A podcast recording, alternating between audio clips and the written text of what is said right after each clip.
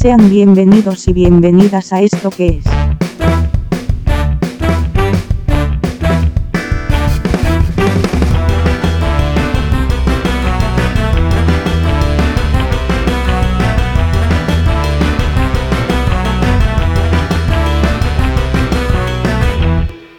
Un podcast negro.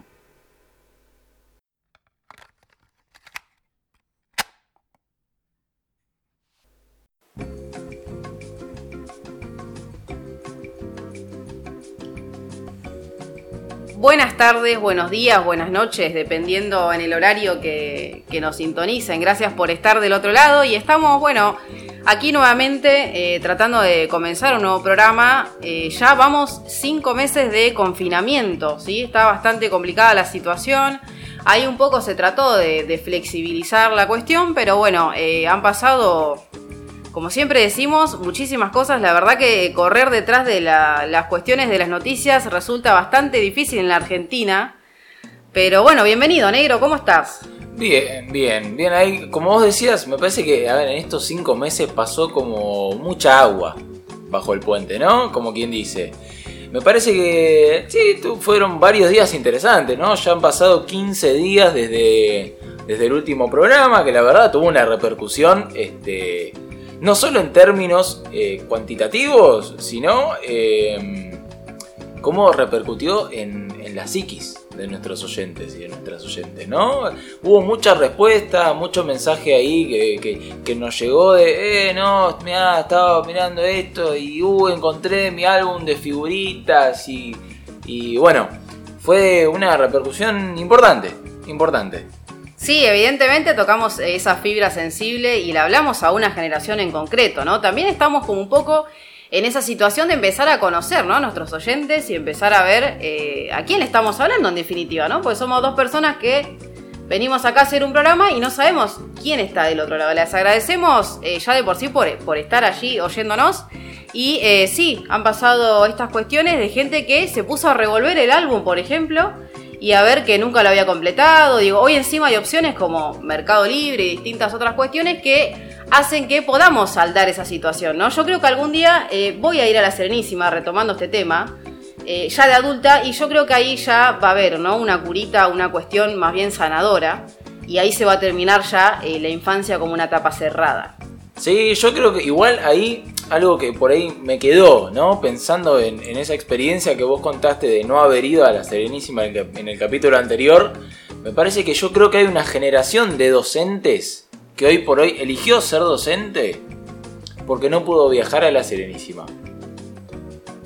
Eh, eso es algo que me quedó, me quedó de la semana pasada, pero de la semana pasada, hace 15 días, hace 15. Uno a veces dice, no, la semana pasada, y la verdad hemos perdido tanto la percepción de los días, el paso del tiempo. A veces uno dice, no, no ¿cuándo fue esto? Fue ayer, ¿no? Y estás hablando de marzo, ¿no? estás perdido, perdido en la nebulosa del tiempo. Bueno, bueno, pasaron muchas cosas y hablando un poco de la nebulosa del tiempo y de tantos años que han pasado, hace un par de días se cumplieron 100 años de la primera transmisión de radio en nuestro país que fue un hecho este, importante también, que este, bueno, generó mucho revuelo en aquella época. Sí, eh, bueno, los llamados locos de la azotea, ¿no? Que estaban en una terraza, evidentemente, y habían conectado un par de cables, más bien provisorios, ¿no? Porque era la primera vez. Eh, pude escuchar la transmisión, me di ese momento, ese tiempo como para escucharlo, se escuchaba, bueno, obviamente con bastante interferencia y no esperaban la repercusión que tuvo y mucho menos que sea un medio masivo y efectivamente dar inicio a lo que es, lo, que es hoy la radio. Sí, fueron un grupo de estudiantes que, bueno, se dieron a, esta gran hazaña de, subirse a la terraza de un teatro y, bueno, armar este, este equipo muy rudimentario un 27 de agosto del año 1920. Y, bueno, se dispusieron a, ver qué, salía, ¿no? Ahí un poco, un poco lo mismo que hicimos nosotros acá, ¿no? Sentarse adelante del micrófono y decir a ver qué sale, ¿no? Sí, de esto ya hemos hablado un poco con el tema de eh, la mística, ¿no? Que tenemos como país y como que en general estos descubrimientos se dieron de manera fortuita, como una cuestión de, bueno, como ha pasado con el dulce de leche, digo, como le hemos hablado antes. Claro, accidentales. Esos pequeños accidentes que terminan siendo... Eh, Marcando un hecho. Sí, sí, sí, sí, sí. Accidentes o no, porque esto no fue algo que se dio eh, de manera azarosa, ¿no? Fue algo que eh, concretamente estuvo planeado, fue ejecutado y, y bueno, 100 años más tarde nos encontramos en un contexto en el que este medio, que es el más viejo de todos, la verdad, la radio es quizás después de la imagen, ¿no? De la, de, la pintura y del dibujo, es quizás eh, el medio más antiguo de comunicación. Sí, lo es, y también eh, habla de, la construcción, ¿no? De una narrativa. Es algo que culturalmente ha quedado, que a pesar de que vino la TV, vino la tecnología, digo, ha venido Internet y todo lo demás, la radio sigue siendo un medio elegido por muchos trabajadores y trabajadoras y eh, es también el que está ahí y el que te hace un poco partícipe, ¿no? Uno no se siente afuera del programa. Sí, eso es algo que también se da muy particularmente en nuestro país, ¿no? Es producto también de, este arraigo cultural que tiene el argentino y la argentina de la clase laburante con, con la radio, ¿no? Porque a ver, pensando un poco, esto, esto que vos decías es algo que yo se lo he escuchado decir muchas veces a Alejandro Drina, un gran este, hacedor de radio, ¿no? Un, personaje que ya está, de hecho, incrustado en el imaginario colectivo de quienes escuchamos radio. Eh, y me parece que esto, esto que vos decías es porque culturalmente la radio supo acompañar al argentino y a la argentina de las clases populares. A ver, eh, uno se siente parte porque eh, recuerdo muchas veces eh, una anécdota que me contaba mi abuelo de cuando era chico. Las familias en el campo se reunían en una casa. Eran todos los chicos de, la zona que se juntaban en la casa del que tenía radio a escuchar las radionovelas. Sí, bueno, eso fue, marcó una época. Y bueno, para quienes no, saben, eh, lo que hoy se conoce como la telenovela y el tema de la imagen, era todo a través de la radio. Y eso era, digo, pensarlo hoy en día, ¿no? Ya millennial. Eh, pensar esos diálogos, imaginarse cosas y todo lo demás, digo, también era un poco, ¿no? Como una cercanía más bien a la cultura, porque era como un libro abierto. Era algo que alguien estaba charlando, conversando y uno estaba afuera siendo parte. Y eh, bueno, ha marcado eh, un antes y un después y, sigue siendo un medio que es irreemplazable, ¿no? Pueden pasar un montón de cuestiones, pero la radio siempre está, va a estar en el auto, va a estar en el colectivo, va a estar en el trabajo, va a estar con auriculares. Eh, y nos metemos, nos sumergimos, digo, entra un mundo donde, como bien decías, de, de Idolina, por ejemplo, ¿no? En la trasnoche, en el programa que tiene que la venganza será terrible, que, eh, bueno, es un horario bastante particular, ¿no? De 12 a 2 de la mañana, pero que eh, he tenido la oportunidad de escucharlo y eh, te sentís súper acompañado y además, bueno, las risas y todo lo demás, como que uno está metido dentro de esa escena. Sí, incluso, a ver, este, yo me pongo a pensar esto que yo te decía recién de la clase laburante, cómo se siente partícipe de la radio, ¿no? Esto que vos decías, el chofer de Bondi que lo escucha Beto Casella a la mañana, o el taxista gorila, facho, que lo escucha a, Babi Echecopar o que lo escucha a Feynman. Eh, incluso la radio tiene un mundo que es muy distinto al de la televisión. A ver, yo recuerdo hace unos cuantos años, yo iba al secundario y me levantaba temprano. Esto eh, dejará ver que soy un niño viejo y toda mi vida seré un niño viejo.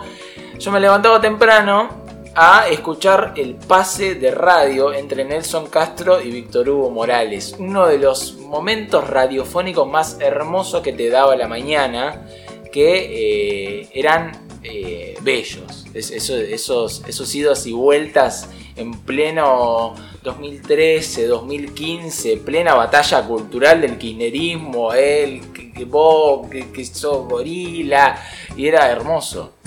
Sí, porque en la tele lo que arman todo el tiempo es como una puesta en escena. En, definitiva termina siendo como un circo eh, en donde, bueno, todos y todas estamos ahí mirando, pero lo que tiene la radio es esa cercanía que de repente dos personajes antagónicos y en los medios, uno en TN con un perfil bastante derecha y el otro, Víctor Hugo, en C5N o en Bajada de Línea en su momento que estuvo en el 9, eran totalmente opuestos y los escuchabas en el pase y eran compañeros de laburo. Sí, incluso, a ver, cuando Víctor Hugo deja de trabajar en Radio Continental, eh, Nelson Polémico Castro. fue eso igual. Sí, sí, sí, muy polémico. Nelson Castro le dedicó toda una despedida a Víctor Hugo Morales, refiriéndose a él como su amigo, incluso. A esa, esa cercanía que tiene, porque, en- a ver, eh, ponemos a pensar de, de esto, ¿no? Es, es muy amena la radio. Uno se siente amigo de, ese locutor o de esa locutora. Me a pensar, qué sé yo, la negra Bernasi. ¿No? Yo me acuerdo, eh, mis tíos escuchaban a la negra Bernasi y yo, mi vida, esto lo digo a título personal, estuvo marcada siempre por la radio. De chico escuchar la radio con el tango eh, o el folclore con mis abuelos.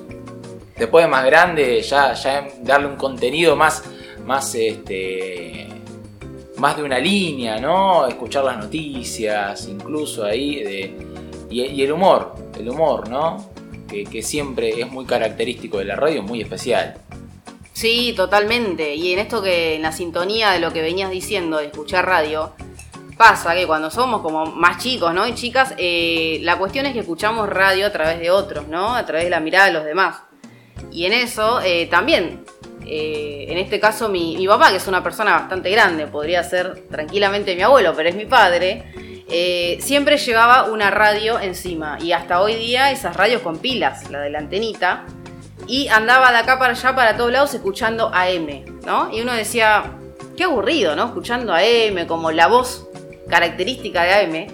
Y hoy día, eh, ya siendo un poco más grande, sí, consumo AM, FM y todo lo que tenga que ver con noticias. Y vas viendo tu perfil también. Que incluso son dos mundos distintos, la radio AM con la radio FM, ¿no? Son dos perspectivas muy distintas. A ver, yo pienso AM750 este, tiene un contenido radial muy distinto a, qué sé yo, ponerme a pensar la rock and pop, ¿no?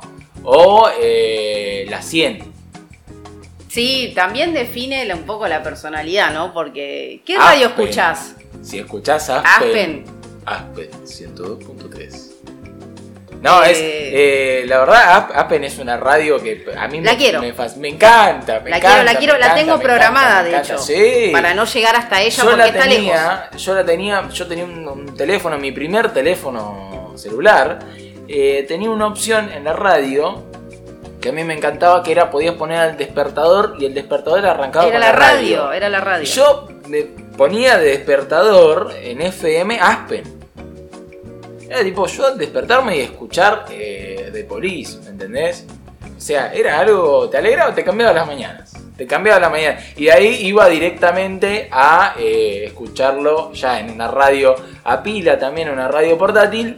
Escucharlo ahí a Nelson Castro, a Víctor Hugo, eh, a Chiche, a Chiche Helblum también. Este, y bueno, y a, tantos otros y otras que te marcan, te marcan. Sí, te marcan. Y con respecto a Bernasi también, como que en la radio tiene su, su personalidad, ¿no? Su carácter, su manera de hacer humor. De hecho, eh, su, su- su Instagram es Negrópolis.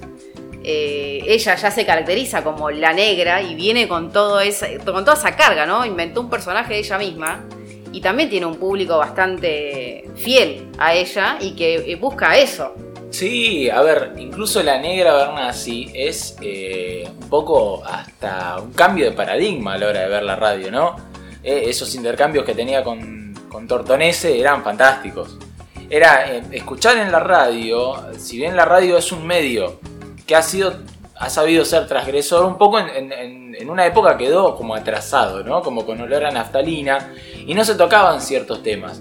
Y de golpe llega la negra Bernasi siendo mujer, siendo negra, eh, y, y te empieza a, a to- a hablar en un lenguaje mucho más coloquial, ¿no? Sí, Eh, rompió todo el protocolo. rompió todo el protocolo. Y vino también a hacer guarra, Sí, sí, sí, hablarte de... de- hablarle a los varones también de una manera. Sí, le hizo un pibe a Luciano Castro. Sí. Le hizo un pibe a Luciano Castro, ¿no? Eh, ya ahí, respeto. Respeto, hermana.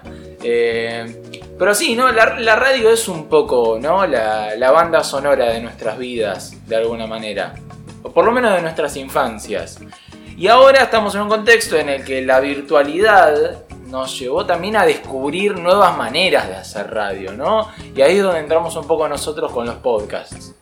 ¿No? Nosotros eh, ese salto, ¿no? Ese salto generacional que se da en, los medios de comunicación y bueno, la virtualidad también empujó a, espacios como el nuestro, que también venimos un poco también a, rendirle homenaje a esas, a esas eh, personas radiofónicas que, nos han marcado durante tantos años, que nos inspiraron de nuestras infancias y que nos hicieron reír, nos hicieron este, pensar muchas veces y bueno, quizás desde este espacio, este, un poco también, cada vez que nosotros nos sentamos a grabar un programa, le estamos rindiendo un homenaje a esa gente y a tantos otros que ya no están, ¿no? Pienso un poco, Tom Lupo eh, particularmente fue un, locutor, Tom Lupo, eh, un hombre del rock también, que, que bueno, personalmente a mí me marcó mucho porque a la noche, antes de, por lo menos en los últimos años, cuando yo había empezado a escuchar radio con mayor frecuencia a la noche,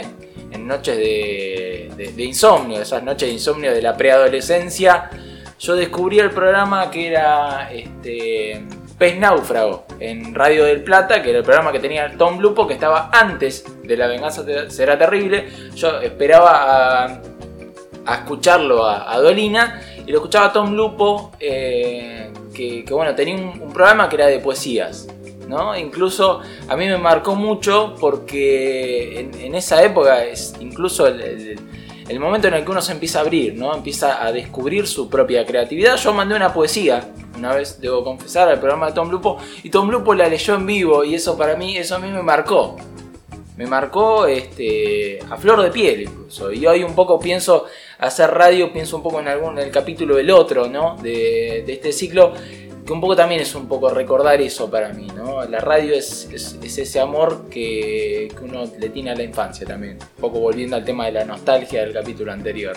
Bien, tu infancia está mucho más cercana que, el resto de los oyentes, creo yo está como muy cerquita, pero eh, esto que acabas de, comentar es un testimonio fiel de que existe esa proximidad en la radio, de que existe esa cuestión de personalizar también al que está del otro lado y eh, tener programas también ¿no? específicos para saber eh, qué es lo que nos gusta y qué es lo que nos atrae y son programas que obviamente han, marcado nuestras vidas.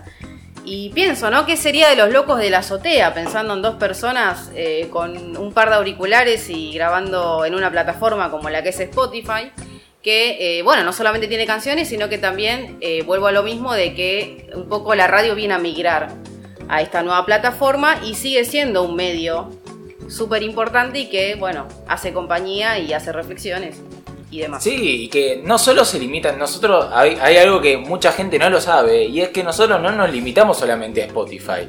Nosotros somos multiplataforma, como quien dice. Estamos en Google Podcasts, estamos en Apple Podcasts, estamos en Instagram, abrimos un perfil en Instagram que bueno, es, no está de más decir que vayan a seguir esa cuenta, es muy importante.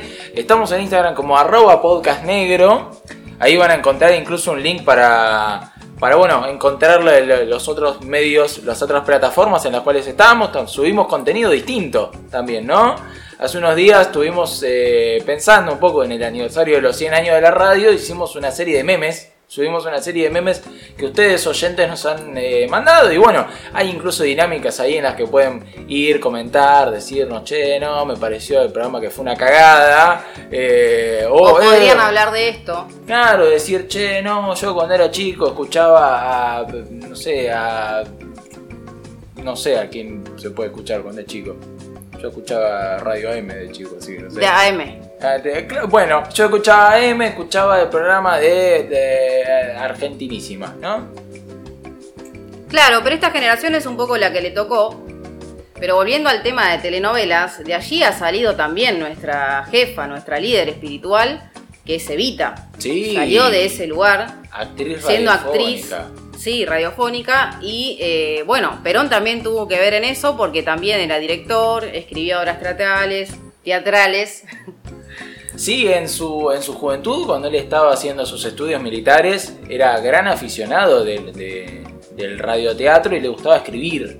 Le gustaba escribir mucho de esas cosas. De hecho, cuentan que hay incluso esto, esta anécdota la graficaron en una, en una película, que es que Perón había escrito una, una, una obra de radioteatro la cual trataba sobre un gaucho al cual le, se le frenaba el reloj, una comedia, se le frenaba el reloj siempre a la misma hora del día.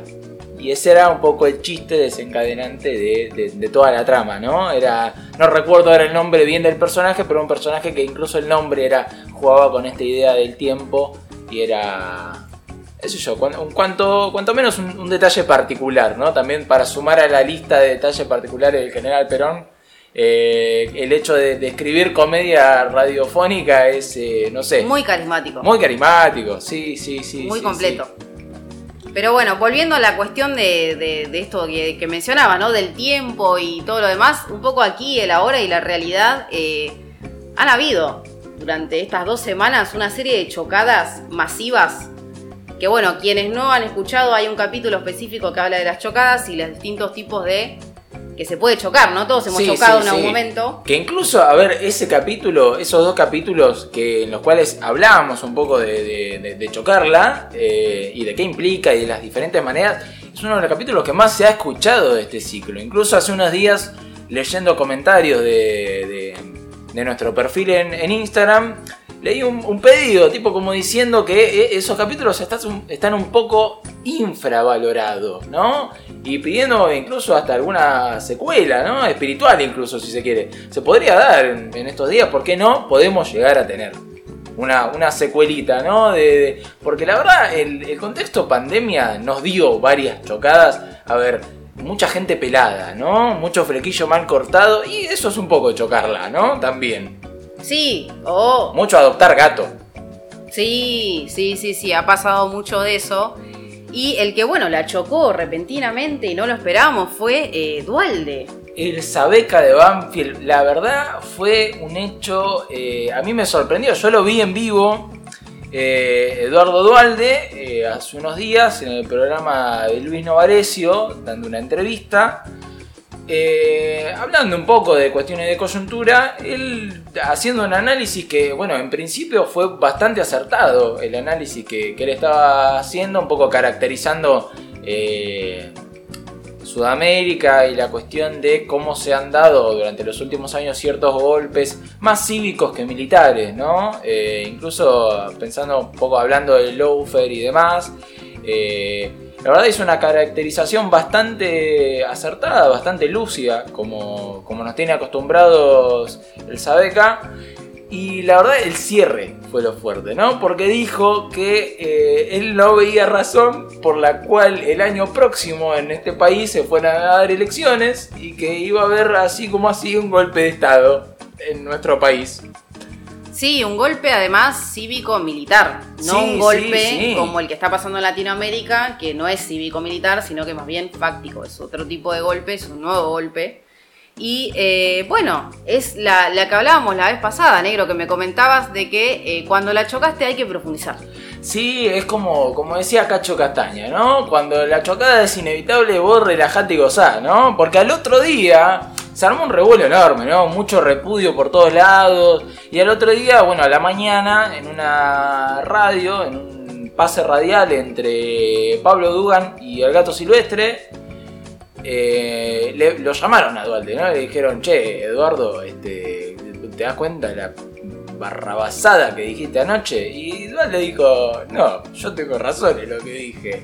Y empezó a profundizar, ¿no? Tipo como, incluso hasta de alguna manera justificándose y, metió la pata incluso más en el barro. Dijo, más sí, tengo 80 años, tengo salvé el país en 2002. ¿Quién sos ¿Quién, te conoce, gato silvestre? Eh, yo la choco cuando quiero.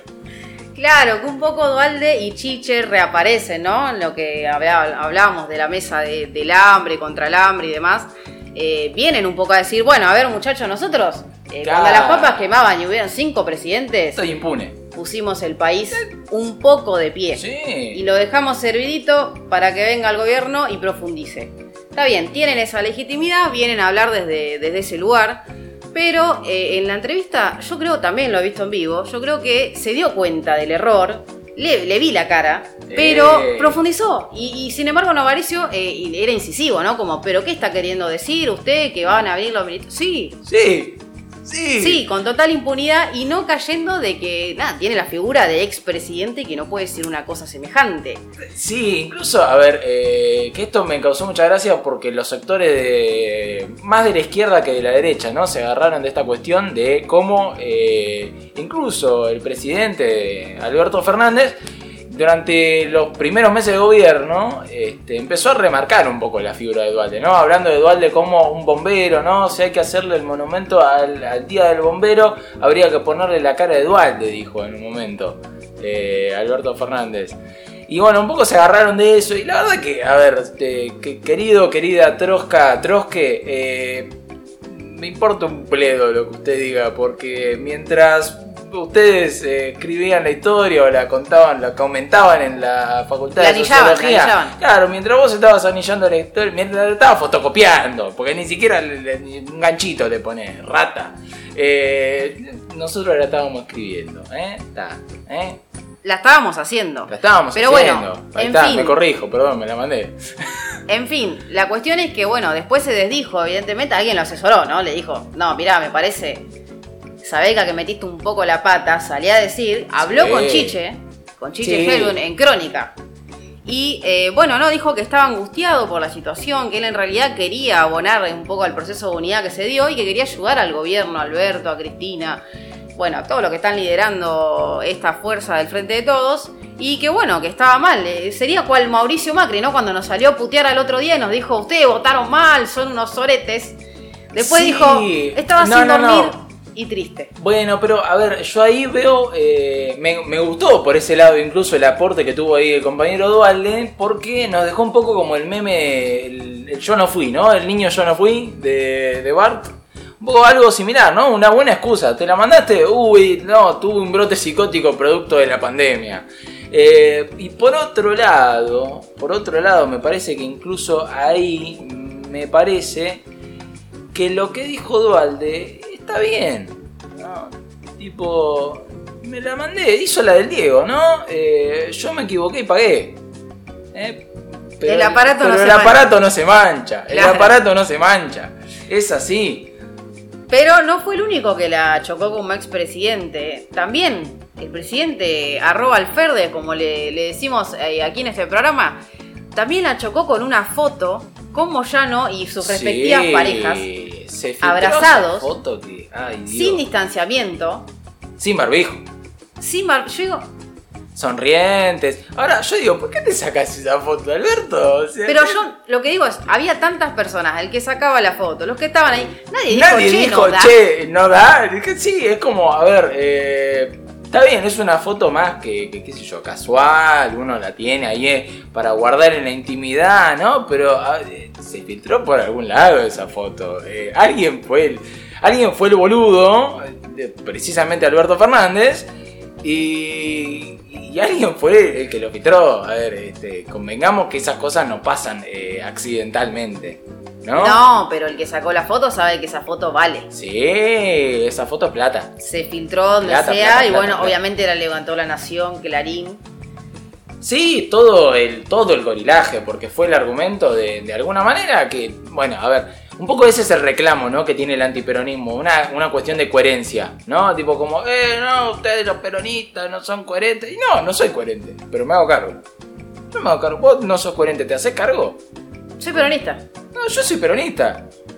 Soy una co- contradicción viviente. A ver, yo Bueno, camino soy una contradicción. Perón a ya decía, Sí, somos como los gatos, parece que nos estamos peleando, pero, pero, en nos realidad estamos... nos estamos reproduciendo. Y sí, es así. Es un poco de eso, pero no hay que regalarse tampoco a la fácil. Y bueno, Es un margen que no hay que darse.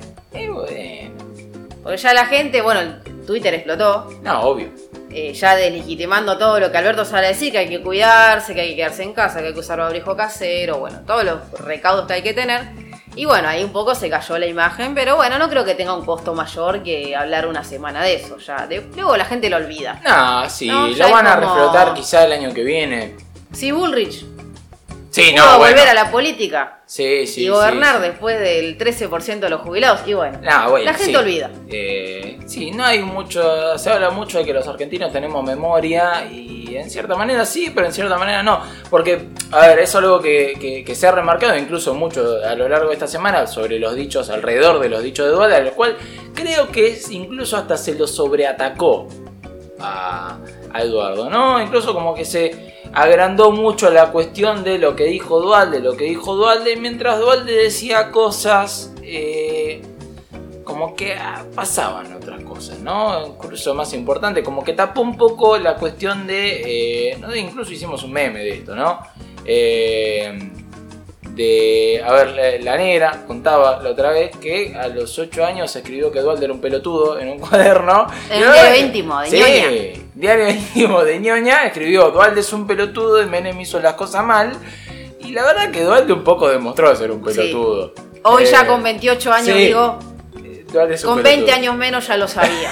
yo Ya. lo vi, yo lo vi, eh. Yo lo vi venir y está Claro, documentado. Yo avisé. Claro. Después sí, que no sí, se hagan sí, los-. Yo te avisé. Y vos no me escuchaste. Pero no, pobre, bueno, No, bueno. pasó todo eso, pero eh, también, bueno, hablando un, un- un poco la cuestión también bizarra de, de esta, de estas dos semanas, tiene que ver con Cristina Fernández, ¿no? Que estuvo llamando a, a Bullrich.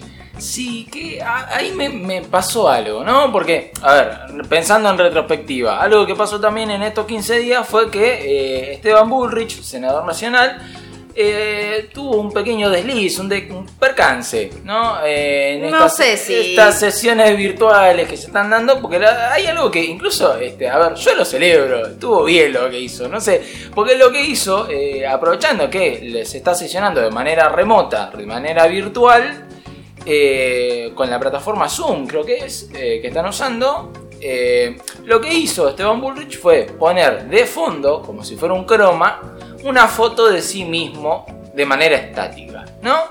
Cosa de, eh, bueno, me pongo ahí y bueno, un poco de ñoqui. Eh, No, que pongo el además- coso y no laburo. La perspectiva acá de, de la jefa, que es Cristina, que es la única que está yendo a sesionar a donde corresponde, ¿no? Está yendo al Congreso.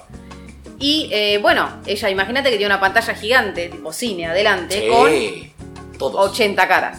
Sí, Entonces pasaba como un poco como quien no. Bueno, sí pasa, pasa, ¿no? El famoso. sí, Tampoco vamos a hacernos acá los puritanos, pero obvio. hay que castigarlo también, porque si del otro lado nos castiga, bueno, Pero se equivocan y hay que decirlo. Y bueno, pero también ahí no sé si estuvo de alguna manera bien lo que hizo Cristina. A ver, eh, porque ahí yo hago una diferencia entre las dos cámaras, ¿no? La cámara alta y la cámara baja de, de- del Congreso de la Nación, ¿no? Me pongo a pensar un poco. Yo a mí siempre vi eh, la Cámara de Senadores y la Cámara de Diputados como cursos de secundaria, ¿no? Un poco como es como una escuela, ¿no? Como una escuela secundaria. Los grupos, ¿no? Ahí tenés el bardero que se sienta en el fondo, tipo, y lo pones a Olmedo, ¿no? Pensando, es un poco, ¿no? Eh, tenés ah, el trosco que te rompe la bola con, no, la crisis del Líbano. El trosco que- sería que como se- el centro de estudiantes. Perdón, chicos, ¿qui- vengo a decir algo. hola, sí, ¿Me dan un ratito, de- profe? Y rompe la bola y... y- son tres, claro, sí, claro. Son tres. Son tres. particularmente. Después, bueno, tenés ahí lo- lo- las dos bandas, ¿no? Los dos grupos más grandes. Como las divinas y la- las populares. Las populares. no. Eh, pero sí, no, te pasa eso, ¿no? Es como... Y ahí me parece que los ordenadores, ahí un poco son, bueno, en este caso tenés a Sergio Massa en la Cámara de Diputados y a Cristina en la Cámara de Senadores. Ahora, yo con el enorme aprecio que le tengo a Sergio Massa, que el otro día lo veía en la tele y decía, qué ganas de militar este muchacho, que yo- me encanta, te quiero Sergio, te quiero. Me- Tomás. Te quiero Sergio Tomás, Serge, Serge, te, te dediqué unas historias en Instagram hermosas, miralas. Eh, pero bueno, eh, lo veo un poco como el, preceptor copado, el preceptor joven que te descansa, te deja en evidencia que acabas de decir una pelotudez, pero te descansa con, con- con altura, ¿no? Con gracia. Un poco Cristina quiere hacer lo mismo y es más cercana a la imagen de viejo o la vieja de eh, físico-química o filosofía que quiere hacer lo mismo no le sale, ¿no? Porque lo dice con veneno. O sea, Sergio lo dice con, con maldad, pero es una chicana que vos te reí, ¿no? Cristina, con Cristina yo no me reí. Sí, en realidad, eh, bueno, bien decías esto con lo de con lo de Sergio Massa, que es real, es el preceptor que viene y te reta con altura, porque tampoco se zarpa. Y eh, nada, te deja en evidencia mediante el descanso y tiene gracia. Ahora, Cristina lo que tiene es eso, como tiene una imagen tan impoluta y es tan seria, y es tan abogada también cuando habla, Sí. que eh, todo suena reto, ¿no? Como una figura un poco más arriba y termina siendo tapa de todos los diarios, bueno, pero totalmente demonizada. Obvio. Y no sé si ya los propios ya nos parece como una figura muy arrogante, me pareció. Sí, como que, ah, ¿dónde está tu baño de humildad ahora, no? ¿Eh? ¿Eh? ¿Eh? ¿Qué pasó en 2017? Igual no estuvo mal, ¿eh? No, la banco a mal. Cristina, la banco Sí, exponiendo ahí obvio. al, al tipo que, que con la tuya, con tus impuestos, eh, Claro. viene y bueno, no, no labura, no sesiona. Pero bueno, ha- han pasado muchas cosas. A ver, hablando un poco en, en términos de grieta, ¿no? También estamos hablando ahí, grieta va, grieta viene, grieta Thunberg, ¿no? Eh, muy malo ese chiste. Eh, estamos con un nivel hoy. eh, pasó del otro lado de la grieta, tenemos a Mauricio Macri que se fue del país. Se fue, Hace tiempo ya. Sí, se fue hace tiempo.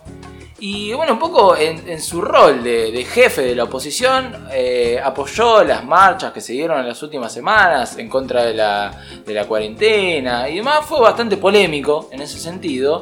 Y pasó de estar en Francia a estar en eh, Suiza. Asumió en su rol como este, presidente de la Fundación FIFA. Eh, un poco también para rascarse las bolas de más lejos con un distanciamiento social como corresponde. Eh, dijo que se contagien los que se tengan que contagiar. ¿No? Eh, este- la chocaste un poquito, ¿no, Mauricio? Pero Mauricio goza de, mucha impunidad, ¿no? Ir y venir como quiera, eso ya también es una cuestión de clase, porque hay varios famosos que se han ido también. Pero eh, no, no tiene también detrás el factor medios de comunicación, como que lo que dice queda un poco ahí no anecdótico. Y de hecho hasta termina siendo un personaje de Capuzoto. Como que termina diciendo, como, ¿qué podemos esperar de. Mauricio Macri? Juan Domingo, perdón. ¿No? Claro, Juan Domingo, no perdón. hace pero pide perdón. Claro, era. Pero bueno, sí, han, han pasado muchas cosas. También un poco mirando en Europa, un hecho, un hecho que un poco también incluso hasta tapó la, la cuestión de Dualde hace unos días fue que eh, Lionel Messi renunció al Barcelona, ¿no? Un hecho este, sin precedentes. No, de hecho en, el, en lo que es en el buscador de Google fue, eh, es tendencia hace, bueno, varios meses el coronavirus y cuando renunció fue Messi primero y después coronavirus. Claro, imagínate, ¿no? O sea, Eh, hizo un gatombe mundial. me hay que tener huevos también para renunciar al laburo en una pandemia. Sí, ¿quién pudiera, no? ¿Quién lo puede? ¿Quién y pudiera? además se quiere venir a vivir a Rosario aparentemente. Ahí me encantó eh, el nivel de teorías conspirativas que surgieron después de la renuncia de Messi, ¿no? Como que, como que salió eso de, ah, renunció Messi, uy, ¿y ahora? ¿Y ahora qué pasa? Y empezaron a, tipo, como, no, se va a ir a los clubes que están los amigos de él, porque bla, bla, bla. Y salieron una cantidad de memes, pero enorme.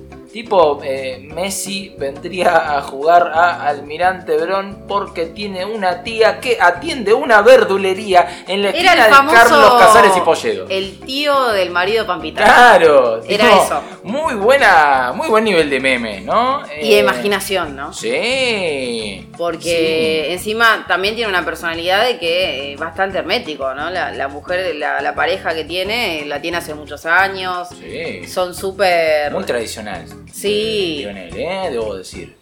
Y bueno, y también que quiera venir a Rosario, habla de que solamente vivió 11 años en Rosario, ¿no? Sí, también. Si no, no vendría a vivir Claro. a Rosario. a mí me- nadie le dijo, tipo, como, che, te está jugado Rosario. Y quizás hay un poquito de narco en Rosario. Claro, como que, eh, Pero- ¿por qué estás queriendo volver? No, pregunto. Eh, Porque le han quedado recuerdos de aprender a andar en bicicleta. Yo creo que viene, pues, de nostálgico viene. Eh, Ah, puede ser. Lo que capaz- hablamos antes. ¿Vos decís que Messi escuchó el programa entonces? Puede ser. Apa, puede Dualde también, ¿no? A ver, pensar, dijo, eh, no, los negros están diciendo que, eh, que hay que, hay que profundizar, yo voy a Bueno, profundizar. igual dijimos 90 y tiró la primer bomba. Claro, tipo como. Volvió. Y a mí me gustó, me gustó mucho, eh, que estuvo también muy activo en Twitter últimamente fue Carlos Saúl. Sí. Carlos Saúl también estuvo tirando ahí un par de tweets eh, afilados, ¿no? Eh, defendiendo ahí a Cristina, defendiendo a Dualde. Eh, bien, estaba, estaba picante el compañero Carlos Saúl. Que eh, me contaron, no me acuerdo si me lo contaste vos, incluso negra, que este, él es quien redacta los tweets. O sea, no, no tiene un community manager. O sea, él está ahí en la casa y dice, problema, quiero escribir un tweet. Y empieza a hablar, ¿no? Y su lemita Camino, empieza... en el baño yo me lo imagino, ya una vez sentado. Eh, escri- Escribile ahí, se le puede decir al al chico que no, no, no haga. Claro, Eh, me imagino, no, no tan duro. Vamos a cambiar un poco la frase. tipo, ¿cómo suena Igual no se la juega. Quiere estar bien con Dios, con el diablo, con. Y- Pero cuando sos Carlos Saúl está bien con todo. A ver, tuviste el mejor y el peor gobierno de los últimos 20... No, no sé si el peor. Pero el mejor y el peor gobierno de los últimos 20 años. No, 20 años no, 30 años. Eh, ¿No? Sí. Tipo, como un gobierno que tuvo inflación cero y un gobierno que la chocó toda. Eh, Que profundizó la chocada, Sí, lo que venimos charlando. Está bien, está, todo perdonado, Carlos. Por lo menos no, va, no, no quiero entrar polémico por eso, ¿no? Fue polémico. Sí, está bien. eh, Tampoco sos. San Pedro, ¿no? Pero- Bueno, eh, pero- vamos a. Poco comida hay que patilla, cobrársela. ¿no? Eh, La patilla, bueno. Eh, la patilla. la Fue patilla. cuando se la sacó, terminó la patilla, ya está. Se terminó la mística. Y, bueno, estratosfera. todo Pero lo que traía de La Rioja. Bueno, pero eh, eh, la estratosfera, eh, ¿quién te la saca? ¿Eh? Que incluso, a ver, tenía razón, ¿no? Eh, a ver, SpaceX está queriendo hacer lo mismo. Sí. Eh, Está bien, está todo perfecto, Carlos. Está todo perfecto, yo te banco. Yo soy. eh, yo soy hijo del menemismo por herencia. Eh, Me encanta. Yo lo voy a. Porque yo sé que dentro. Sí, igual Carlos eh, se le cayó el muro en la cara, ¿no? Sí, ¿qué vas a hacer? Se te cayó un monedolín en la cara. Obvio. Está perfecto. Está perfecto lo que hizo Carlos. Está perfecto. Bueno, Carlos, te mandamos un abrazo enorme. Sí. La próxima hashtag podcast negro. Sí, trata- acordate. eh, sí, Acordate ahí. eh, lo vamos a hablar con Zulema. Sí, sí, sí, le voy a mandar ahí un mensajito a Zulemita. Y bueno, hablando un poco de esto del tema de lo que es redes y demás, también algo que tuvo mucha presencia en redes fue que... eh, dos cosas. Principalmente la cuestión de que eh, hubo, como siempre, estas este, conferencias que se dan de parte del Ministerio de Salud, El parte. que el parte semanal, que bueno, ya tuvo en su momento ese episodio con este cantar después de decir la cantidad de muertos eh, diarios. eh, y después eh, lo que Pero pasó. ahora no, escúchame, ahora no se puede cantar, ¿sabías eso? Claro, porque eso pasó. Ah, Eso pasó, eso pasó. El, el comunicado, el anuncio fue que hay que evitar eh, que la viceministra ¿no? de Salud, Carla Bisotti, dijo que hay que evitar eh, Acciones acciones, intensas. intensas. ¿no? Que hay- no quiero profundizar Yo- en qué son las acciones intensas. Como que. escuché todo, porque bueno, obviamente me llegó el titular. Entonces miré el video. Y al principio, bueno, venía bien con la cuestión protocolar de, bueno, cuántos afectados, cuántos recuperados, bueno, dato positivo, dato negativo, ¿a qué viene?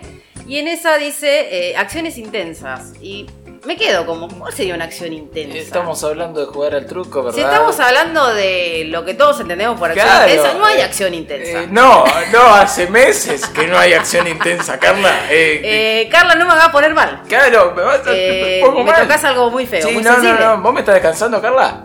Pero ¿Eh? no, cuestión que no hablaba de eso, hablaba de reír fuerte. Perdón, hablar fuerte, cantar y reír. Bueno, reír también, reír fuerte, reír.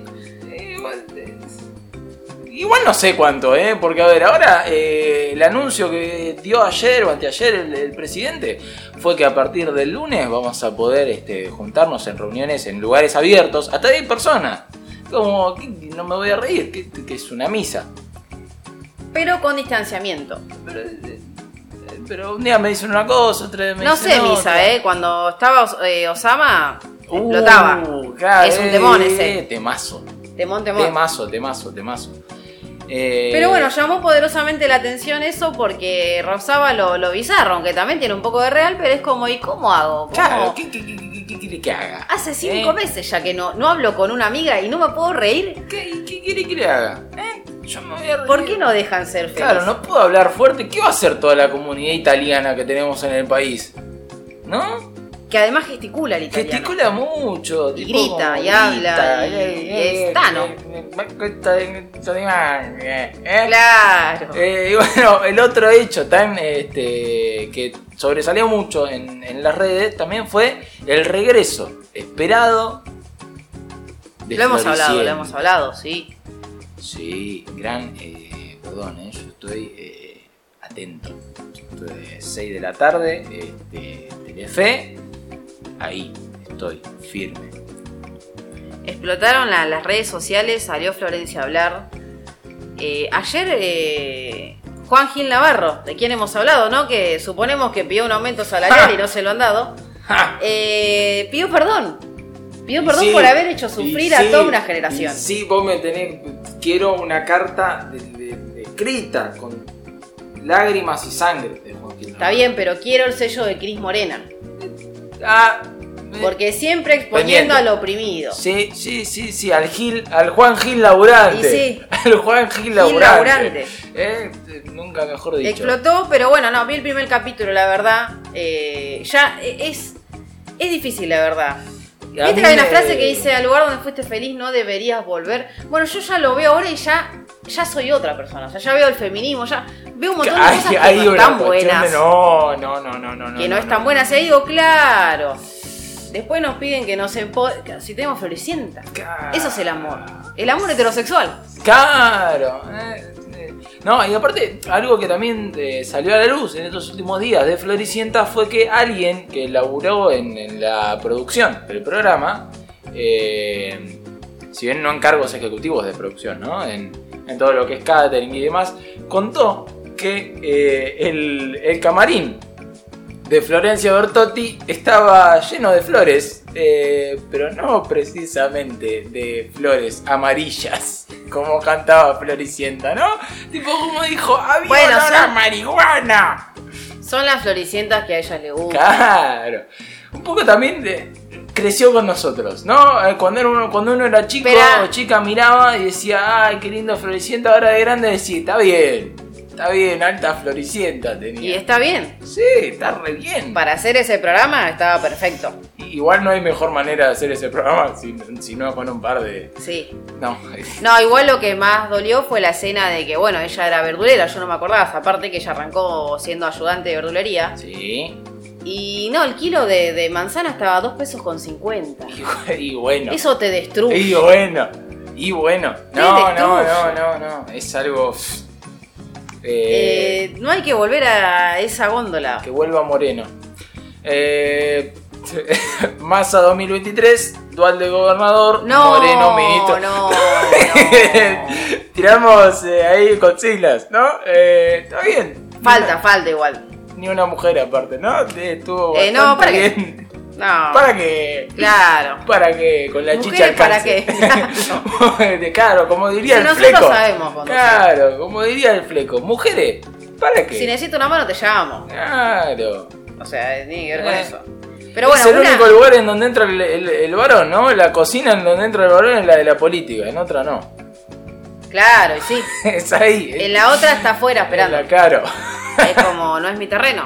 Una de las mujeres que está eh, siendo demonizada en este momento por todo lo que representa su figura es, es Cristina con el tema de la reforma judicial, ¿no? Está como en el ojo de la Sí. tormenta con el tema de cómo los medios la tratan, eh, de que ponen todo el foco en ella.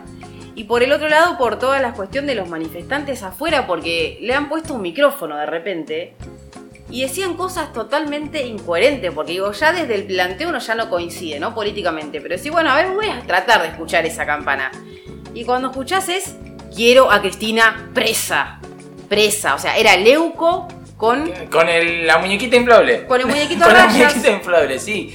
Sí, sí, como, sí. no, porque todo esto para que no- ella no esté presa, pero si tampoco está presa ahora. O sea, ¿qué es lo que cambia la reforma? momento. Claro, ¿qué O estás sea- reformando? Eh, igual me gustó este, la masividad que tuvo un poco la, la, la, la movilización, ¿no? Era tipo como una pregunta, acá es la movilización de los que comen pizza con ananá. Eran 20, o sea, eran Y 20. además es siempre una franja de, de factor de riesgo. Sí, no, a mí me causó mucha gracia que en uno de los móviles que yo estaba viendo apareció el apoderado del UCD.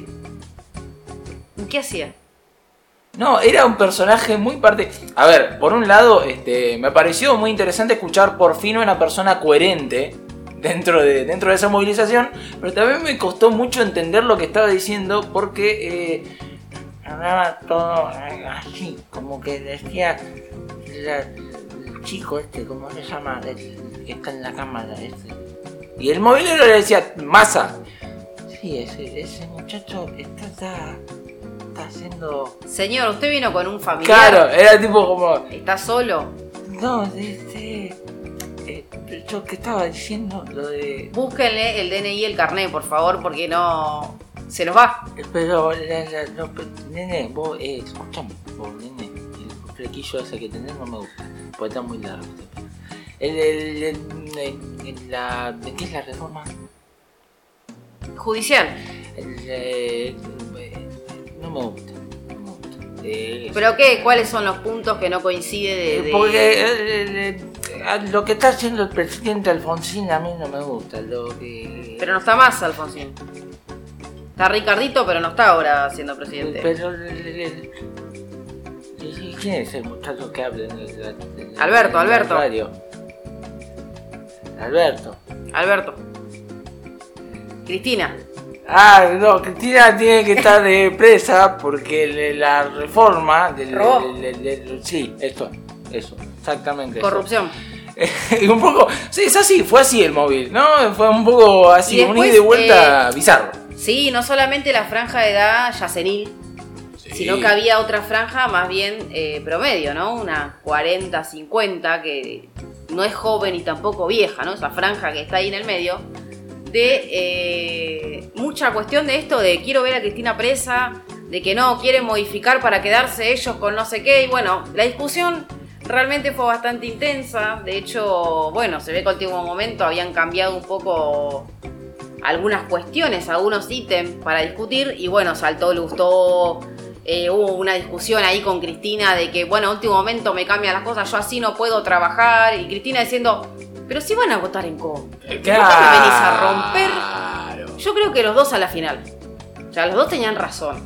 Eh, de cláusula Parrilli, Cristina versus eh, la ovejita Lutó. Este, no sé, está picante ahí. Me gusta igual esa, ese retorno de viejas eh, asperezas, tipo como el. el- siempre me gusta recordar, ¿no? A, Guillermo Moreno amenazando de muerte en medio de un acto a, a Lutó me parece algo este, hermoso. Sí, sí, hermoso.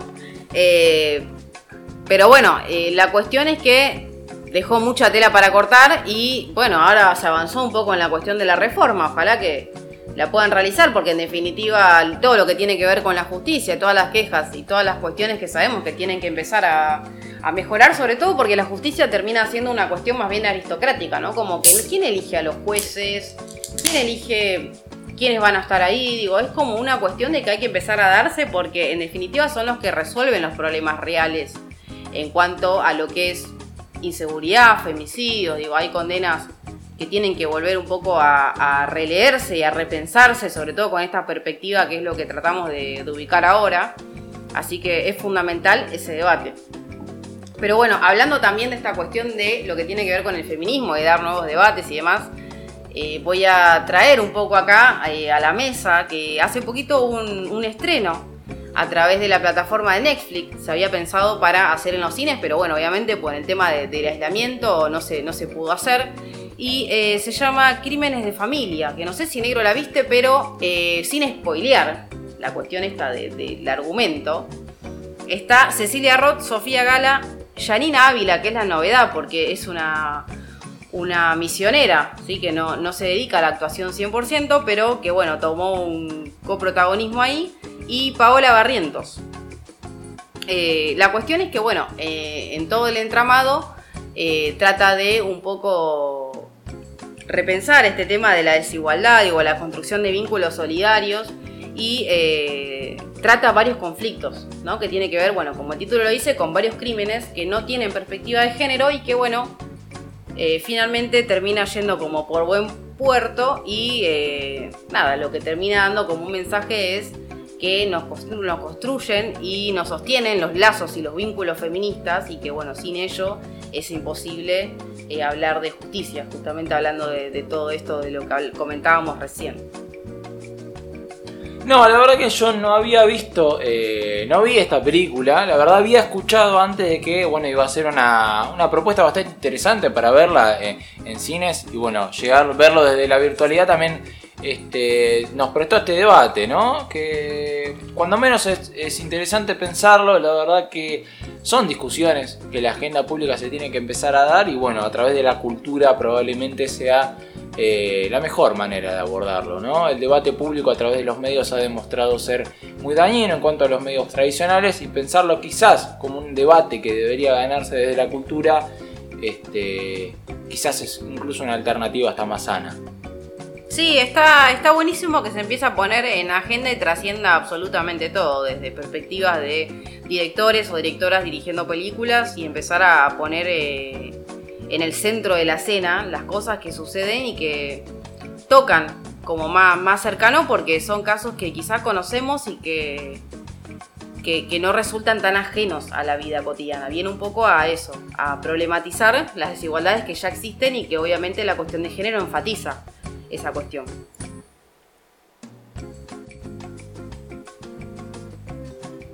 Coincido totalmente. Y ahora es momento de pasar al meollo de, este programa, ¿no? Al meollo de este capítulo, a lo que nos trae hoy acá. Hoy es sábado, hoy es 29. Y culturalmente en nuestro país tenemos la, la cultura, la costumbre de eh, juntarnos a comer ñoquis.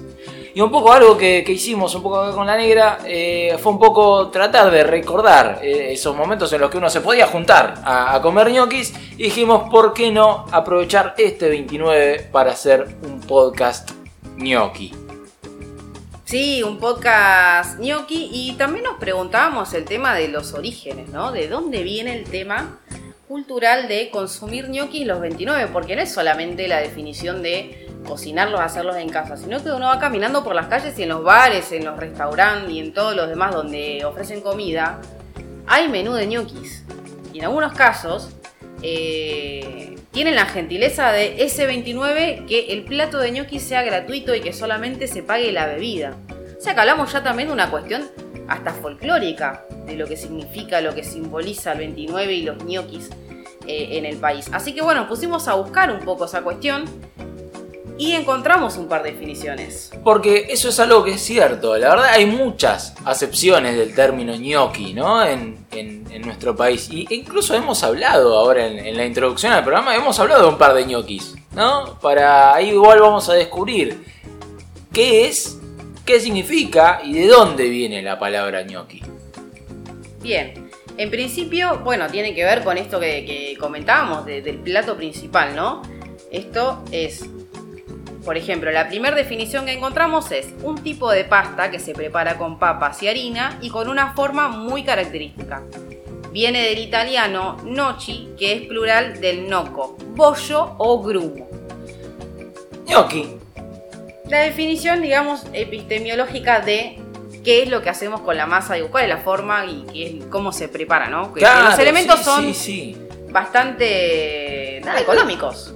Sí, que bueno, eso también es producto, también la, bueno, la, la- la- cuentan la leyenda de que el ñoqui, el, el, el- el ñoco, ¿no? La, eh, viene también de una época en la que, bueno, plena crisis, eh, también un poco este, esta cuestión de hambre en pueblos humildes de Italia, estaba esta tradición de, bueno, este, está complicado el asunto, se come con lo que se puede, se prepara esta pasta fácil hecha con papa, huevo, harina y ya está. Eh, un poco es bastante interesante, ¿no? Pensarlo también en términos de eh, el contexto, ¿no? En donde nace el gnocchi como, como alimento, ¿no? Sí, que viene de, de las migraciones italianas y que de hecho, eh, no sé si en Italia es una tradición tan fuerte como en la Argentina, que también pasa con No. el resto de las cosas, ¿no? Quizá el vitel toné no es algo que se consuma mucho allá, y sin embargo acá en Navidad es como un hito que, El, el Beatlethone. El sí. El Beatletoné. Le decimos. Eh, Beatletoné. Se come, se come las fiestas aparte, algo Claro. rarísimo. Eh, Bien, esa sería la definición más bien de comida, ¿no? La otra es una piña, un golpe con el puño, un puñetazo, Un bollo. un bollo. Un bollo. Eh, Te comiste un bollo. Eh, sí, es raro, igual, no usamos mucho, te voy a dar un gnocchi. Eh, yo eh, te vas. Te, te- te- callate la boca porque te vas a comer un gnocchi. Yo lo digo a veces, ¿eh? Como que es una expresión incluso Bueno, pero- vieja, pero ¿no? Usted, usted es un señor, eso está, le iba está a bien, decir. ¿no? Respéteme. ¿eh? Usted, claro, usted es Enrique. Respéteme. Eh, re- respéteme. Vos a mí respetame. Usted, usted a mí me tiene que respetar. Claro. La nonna me enseñó que los gnocchi se come, ¿eh? Bollo, te vas a comer. Era. Pito Corleone. Claro. Eh, Y te pone una naranja en la boca, ¿no? Y te morís de un infarto después. Cuestión que aquí viene la excepción que eh, ya pasamos el tema de la comida y que también es eh, la que más utilizamos, me parece. Yo la utilizo mucho. Que es eh, empleado público que cobra un salario, pero que en realidad nunca trabaja. Si asiste al lugar de trabajo, más bien simula que trabaja, pero muchas veces nunca ni siquiera asistió a su lugar de trabajo. Bien, ahora ¿por qué se le dice ñoqui? Hay, hay algo que yo tengo para comentar, porque está esta tradición de que, bueno, los 29 se comen gnocchi, ¿no? Uno se junta a comer gnocchi. Y hay algo que es cierto, porque eh, los 29, ¿no? Llegando a fin de mes, es eh, el, día en el que cobraban, por lo general, en la década del 80, en la década del 90, cuando, eh, bueno, te depositaban el sueldo cuando eras un empleado municipal o empleada municipal, ¿no? Viene un poco también de ahí. esa es la explicación que, que me dieron a mí en mi casa, ¿no? Sí, que tiene que ver con que el empleado o empleada no trabaja durante todo el mes, pero el 29, que sería la fecha de pago, está ahí firme, ¿no? Queriendo cobrar el sueldo, por supuesto, para la subsistencia. Entonces quedó un poco en el imaginario colectivo y ayudado por los medios de comunicación y también un poco ahí investigamos y tenía que ver con la figura que había creado Gasalla de la empleada pública, que lo hizo también en los 90 y que quedó como muy arraigado y que bueno, obviamente las futuras generaciones ya hemos mamado ese término y sabemos que el ñoqui es el que no labura, básicamente. Esto venía también como respuesta a un proceso político que estaba, ¿no? En, aquel entonces. En los 90 estaba esta lógica de, bueno, empezar a, a- fundir y, empezar a denostar un poco todo lo que representaba lo público. Y bueno, un poco el, el discurso mediático, por lo general siempre acompañado desde el humor. Este, y estaba la idea de instalar en el imaginario colectivo esta idea de que, bueno, la- todo, lo, todo empleado público no labura. Entonces, Sí, bueno, viene, era- viene de ahí. El tipo de hecho es un Fue un, ñoqui. un plan estratégico que fue pensado también desde, desde el gobierno y, y obviamente acuñado por los medios de comunicación, que tenía que ver con esto, con empezar un poco a vaciar ¿no? esa estructura y decir, bueno, no sirven para nada, no trabajan. Y además tiene también el, el plus de que eh, la plata sale de la recaudación, ¿no? de los impuestos que pagamos todos y todas. Y eso obviamente genera el doble de indignación, porque es decir, con mi plata, con, Con tus la impuestos, tuya, con la tuya. Se compraron ese termo Stanley. Eh, está, vienen por tu plata. Vienen por tu plata. Eh, sí, es, la verdad, quedó un poco eso en el imaginario colectivo y es también eh, el instrumento que tiene la derecha para atacar toda todo tipo de presencia del Estado que, sea significativa, en, en todo sentido. Sí, tal cual, pero ahí también podemos hablar de eh, distintos tipos de gnocchi, ¿no? Como en, todos los lugares hay distintos perfiles. Y bueno, desde allí también tenemos muchísima gente que, que conocemos. De hecho, a mí me surgen un par de, de personas, a vos negro seguramente también, y un par de oyentes Sí. conocen personas que le esquivan al trabajo. Y sí, eh, y sí. Bueno, yo ahí debo, debo confesar que yo soy eh, tercera, gener- segunda generación, todavía no tercera, eh, segunda generación de municipales. ¿no? Me- familiares que fueron, bueno, mi abuelo llegó a ser concejal acá en La Matanza, este, bueno, mis tíos pudieron ser empleados municipales, eh, mi viejo fue empleado municipal, es empleado municipal. Eh, y bueno, un poco uno se encuentra con esas anécdotas, tipo como te cuentan de, de esas pequeñas andanzas del ñoqui, del, verdadero, del que verdaderamente fue ñoqui, ¿no? Y el que verdaderamente es ñoqui. Porque hay gente que va a decir, ah, ese seguro es ñoqui. Por ahí no es ñoqui, pero hay alguno que vos decís, dale. ¿viste? ¿Cómo? Porque es un arte un poco ser ñoqui. Es, es todo un arte ser ñoqui. Sí, es un arte que, bueno, como todo arte hay que empezar a estudiarla. Y para eso empezamos un poco a clasificarla, ¿no? Que eh, surgió mucho este tema de- del ñoqui últimamente. Y bueno, ni hablar con el tema del macrismo y demás que trataban de, de denostar todo tipo de trabajo o empleo público. Y está el ñoqui clasista, por ejemplo, que tiene que ver con una cuestión, bueno, obviamente, como la palabra lo dice, de clase y que son ñoquis acomodados por familiares y en general la consanguinidad es muy directa. Son hijos de tal o hijas de tal persona funcionario que los pone ahí en ese lugar, que reciben un sueldo del Estado y que no cumplen funciones en pos de eso. Bueno, esto también incluso estuvo a lo largo de esta semana, estuvo rondando en las, en las redes también porque, bueno, un hecho importante que surgió, voy a leer la nota incluso porque la verdad que eh, terminó haciendo mucho ruido y me causó mucha gracia la respuesta de la gente, y es que a Juana Viale, la nieta de, de Mirta Legrand, la, la chiqui, este, se la acusó, ¿no? De ñoqui clasista. Voy a leer una nota del diario El Intransigente, que bueno, di- dice más o menos así. Una vez más, Juana Viale quedó en el ojo de la tormenta después de un comentario que hizo en uno de los programas que se emiten a través de Canal 13 y donde reemplaza a su abuela debido a la pandemia de coronavirus. Eh, Ya hemos dicho, eh, Mirta, 273 años, es medio un poco que eh, de población de riesgo. Eh, Después de. Sigue la nota, ¿no? Después de manifestarse en contra de la cuarentena establecida por el gobierno nacional y dejar algunos duros comentarios sobre el presidente Alberto Fernández, esta vez fue más allá. Dice. Y es que la hija de Marcela Tiner se metió de lleno en el debate de la universidad pública versus la universidad privada, dejando una declaración que la convirtió en trending topic en, Twitter. ¿No? Porque, ¿qué fue lo que dijo? Escuchate esta, ¿no? Dijo, antes estudiar en la UBA era palabra santa. Hoy por hoy uno tiene que recurrir a la universidad privada. Dijo, ¿no? Muy eh, eh, enojada ahí, este, la Anita de la chiqui. Eh, bueno, eh, y dejó a todos medio como ahí como pata- en el aire, ¿no? Y, bueno, la gente se, se recalentó. La gente se recalentó, fue a Twitter, porque es, lo, que hacemos todo ahora, ¿no? Tipo como... uno va y, ¡ah! y entras a Twitter y pones... ¡ah! y empecé y... Me, me gustó mucho. Eh, hay algunos, voy a leer un par de comentarios que pusieron acá en, en la, en la nota. Y uno empieza, dice, estos debates de que la universidad es mejor que la otra, eh, me parece una boludez. Pero Juana Viale hablando del tema es como yo hablando de ingeniería nuclear por ver Chernóbil. Ah, de- de- Claro. La gente está enojada, ¿viste?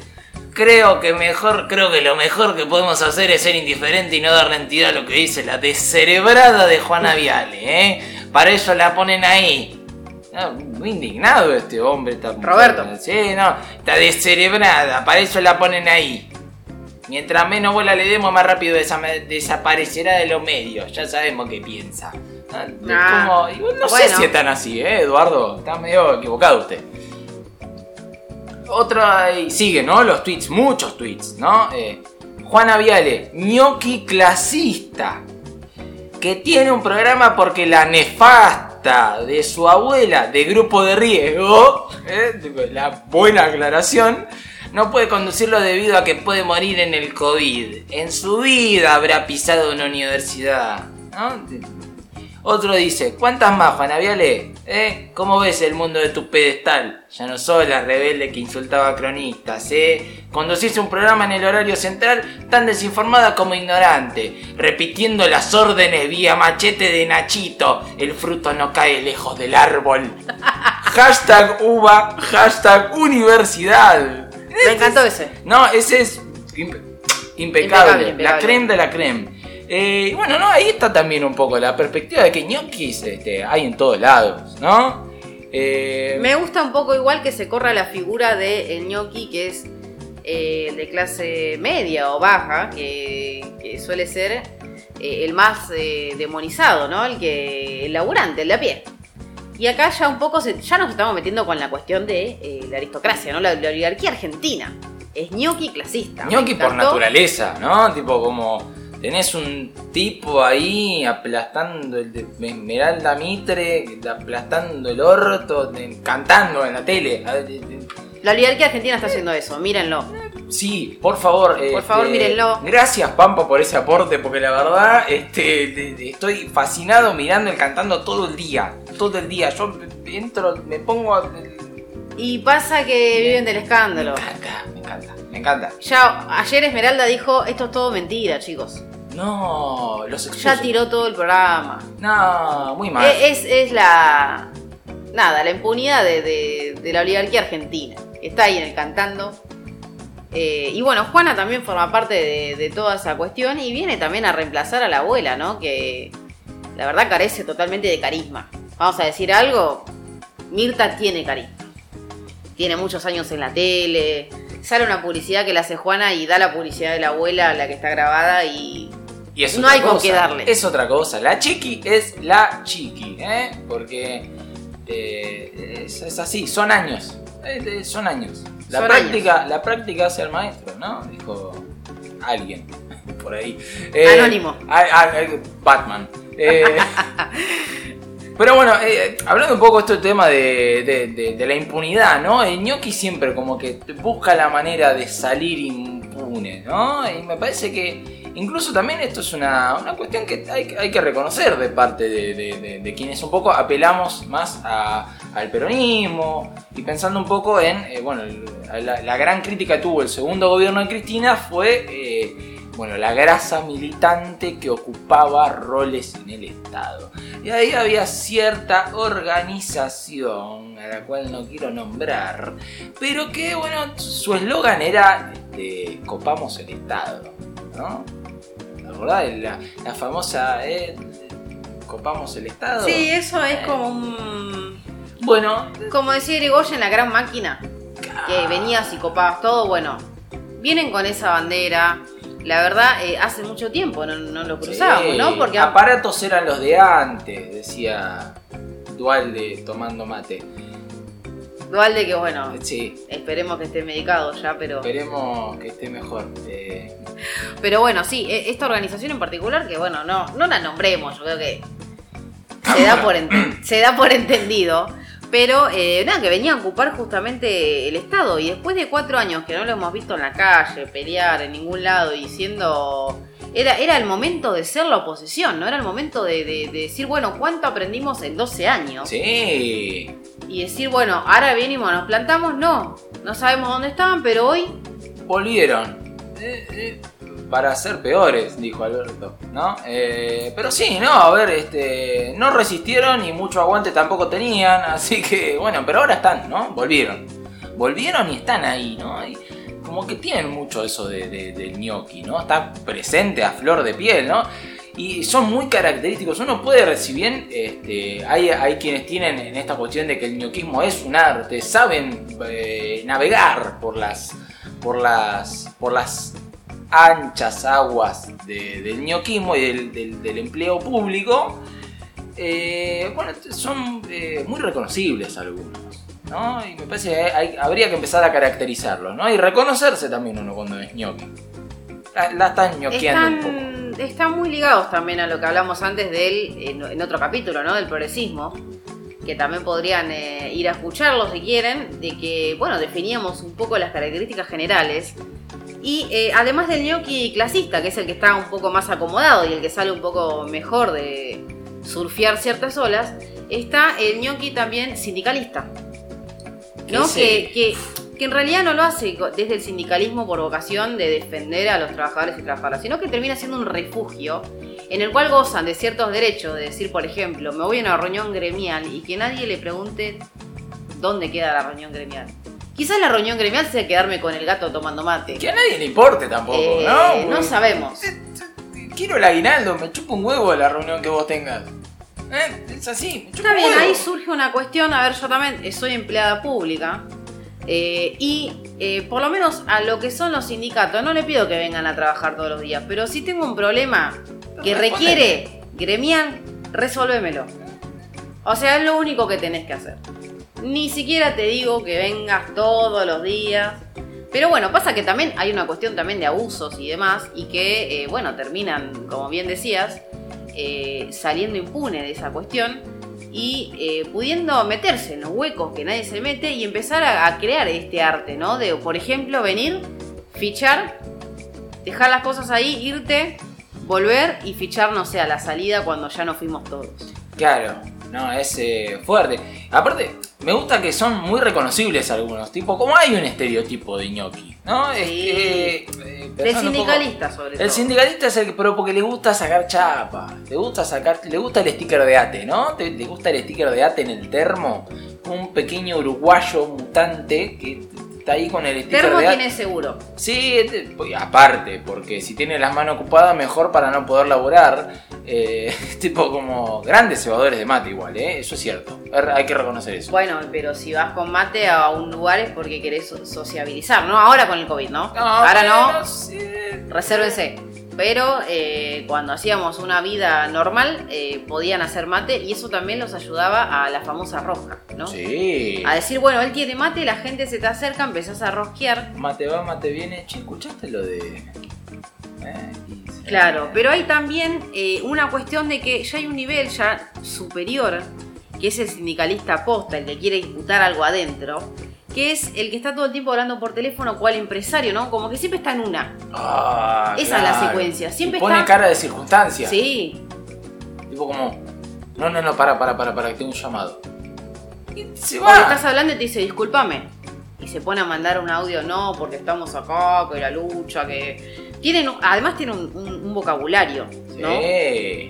como lucha, paro, trabajadores, eh, importancia, Aguinaldo. aguinaldo. El depósito. Sí. eh, los viáticos. Los, viáticos, muy importante. Aparte me gusta La ese- chequera, porque también te ofrecen el tema del descuento en la farmacia.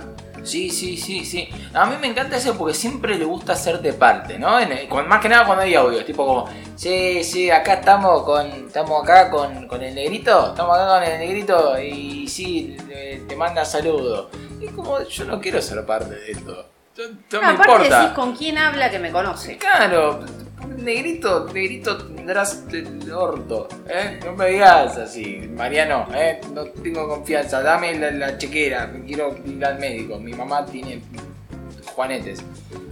Sí, tal cual, tal cual. Pero bueno, es esa figura de el sindicalista que siempre está en una. Y también tiene la cuestión de. em, el gnocchi, en el arte este nueva, también se va como. Se va como un poco eh, mimetizando con el tema de la actualidad y demás. Y eh, va mutando también a esas cuestiones. Y una de, una de las cuestiones que también hace es el tema de las redes sociales. Le Es como- le gusta mostrarse. Sí. No es solamente la acción en sí misma, que está bien, digo, en política es muy importante también esto, ¿no? El, el saber comunicar hacia afuera. Porque hacia adentro ya más o menos saben la actividad, la fuerza, lo que haces, pero es importante el hacia afuera. El tema es que eh, en este caso del sindicalismo es hacia afuera, no hacia adentro. Sí. Es solo hacia afuera. Obvio, siempre. Es como Siempre. comunicar absolutamente todo lo que ven y si te ven quieren foto porque después Claro. muestran la foto con, con el afiliado, afiliada, como queriendo... no, obvio. Cercanía. Eh, cercanía. Es, estoy con el trabajador, acá. Claro, eh. ¿Quién me va a decir que no tengo la foto? Yo toqué a un pobre, dijo una vez una vieja en una movilización. Sí. Eh, Yo toco un trabajador. Claro, eh, yo tomé mate con un empleado de ANSES. Que va todos los Eh, días. Claro, que labura de verdad. Pero no, este, incluso igual eso también, este, no solo se traslada, porque a ver, me parece que uno puede ser ñoqui en distintos ámbitos de la vida. Y ahí es donde entra esta cuestión de uno puede ser ñoqui en, en- en la militancia, ¿no? Uno cuando es militante o cuando en, en los asados familiares uno puede ser ñoqui, ¿no? Tipo como, che, tenés que cortar la, la, la, la, la- la ensalada de papa y te hace como que tenés un llamado. Sí, esta, esta cuestión de ñoqui es eh, evitar el tema de- del laburo, del esfuerzo, de todo. Agarra la pala, cuca.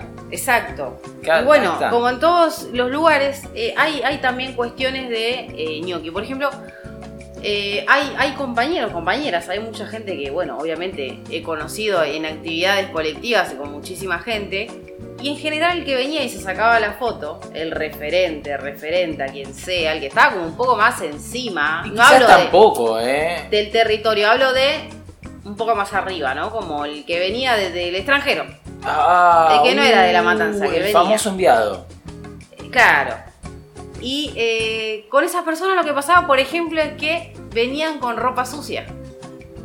Y después me di cuenta que era un artilugio de ñoquismo, decir, bueno, en la foto salió sucio, estamos pintando una pared. Pintó. Y claro, uno lo dice, claro, pintó. Claro. Estuvo. Que esto está manchado. Ahora por ahí, ahí hay que ser pillo, ¿eh? hay que tener varias remeras. Por esto digo que es un arte, ¿no? Es una técnica compleja. Uno tiene que tener Hay que varias. sacarla de remeras. Scioli 2015. La naranja. Claro, cosa de decir, che, mirá, este tiene unas guerras encima bastante por la de Randazo 2017. ¿Había remeras de Randazo 2017? No, no llegamos. No, ¿Segura? Yo tengo una gorrita por ahí, No. me parece, ¿no? Puede ser eso, Eh, pero de alguna... Bueno, claro, sacás esa que vos decís, no, mirá dónde estuvo. Tipo como la. Como un, un trofeo de guerra, ¿no? Tipo la que dice Afganistán en la espalda, de un par de tiros en la espalda. Bueno, algo, algo así. Eh, Lo mismo se traslada a la actividad militante, ¿no? Esta cuestión de. Bueno, tengo la remera vieja, está limpiada. Uno tiene que tener, si no, varias remeras con distintos colores, cosa de pensar también en qué actividad es y decir, bueno, esta actividad es sobre eh, X cosa y tiene más esta gama de colores. Entonces vos vas y agarrás la remera que tiene la mancha color blanco y decís, ah, yo estuve blanqueando la pared. Sí, que además tenemos miles y que, eh, bueno, el que, el que viene sin, sin intención de laburar, cuando es un día que se labura, porque eso se avisa. No es que ese día pintó pintar algo o hacer un laburo que requiere esfuerzo. Eso se avisa, se, se avisa con anticipación. Y eh, el ñoqui que llega, que sabemos que no va a hacer nada, llega impecable. Y eso es de, de ñoqui novato. Claro, nivel eso es 1. no darse cuenta. Nivel 1. Claro, eso es decir, bueno, green- por lo menos Green alert. No, Claro, ese es el que, el que recién empieza. Claro, pa- en pañales. Aunque a gente nunca le llega, ¿no? No sabemos. Tiny, Hay dos. tiny ñoqui. Claro. El, el tiny ñoqui. Claro, Eh, vení que te doy unos consejos. Claro, ¿sabes lo que te falta vos? Esta remera vuelo de sucia. Escuchame. Pero mirá estos brazos tan impecables. Eh, pero no, obvio. eh, ahora volviendo un poco a lo que es trabajar propiamente dicho, este, está esta cuestión, ¿no? Y muchas veces lo que hace el gnocchi, y es muy hábil en estas cosas, es desenvolverse en un clima muy hostil. Porque el empleo público es hostil, ¿no? Como mucho ley de la jungla Sí, totalmente. como un, como un, un estado anárquico eh, en el cual uno se tiene que Es desenvolver. eh, supervivencia pura. Y hay que encontrar ciertos artilugios. Por ejemplo, lo que sucede en las oficinas públicas. eh, que, bueno, suele pasar mucho el tema de la inseguridad. Está como súper presente el tema de mi armario, tu armario, yo tengo llave, vos no tenés llave, ¿cómo que no tenés? Que, que yo. Te un cabió, día te, lo dormiste. reventaron. ¡Pum! Un día te dormiste, hiciste el mate, dejaste la yerba ahí sin llave y al otro día no está. O sea, no está. Y es una cuestión que, bueno, ¿qué te separa de un homicida en ese momento, no? Porque es tu plata, fuiste, compraste, hiciste. Sabes que el resto por ahí gana un poco más.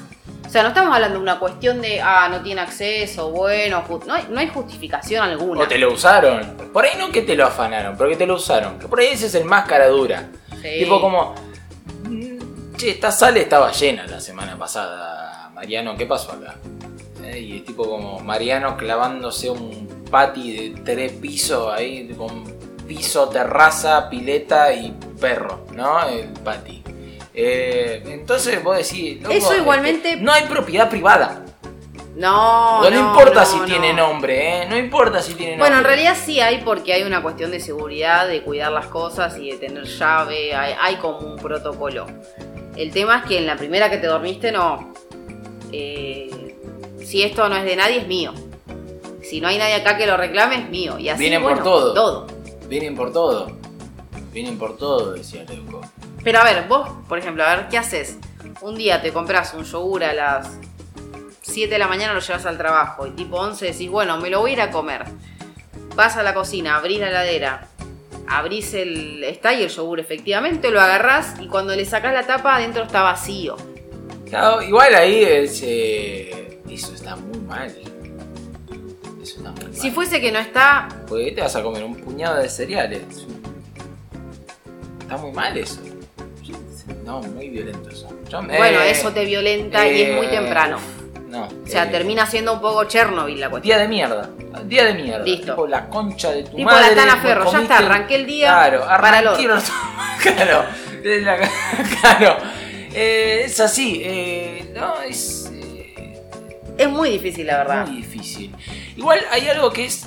Ahí depende mucho de la profesionalidad del gnocchi. Porque para mí el mejor gnocchi es el que es tan hábil que no asciende en la escala social del empleado público. Atente a esto. Porque el objetivo del gnocchi sabemos bien que es no laburar. Sí, obvio. Entonces, ahí hay algo que es. Prefiero quedarme siendo un ñoqui de oficina a terminar siendo ministro del medio ambiente. ¿No? Eh, Bueno, ahí igualmente que poco nos importa a los peronistas el medio ambiente, ¿no? es un. No ponemos a una eminencia en ambiente. eh, ñoqui, el peor de todos. Yo, bueno, ahí no sé, no quiero ser polémica, pero también hay mucha gente que está ahí en esos lugares por ser hijo de... Eh, sí, es verdad, es verdad, es verdad. Son este, No sé si pequeñas tiene cuotas que que, van pagando. Sí, está bien. A ver, yo no tengo problema con eso, ¿eh? El tema es, me parece que sos un mal ñoqui. O sea, yo no quiero juzgar al ñoqui por ser ñoqui.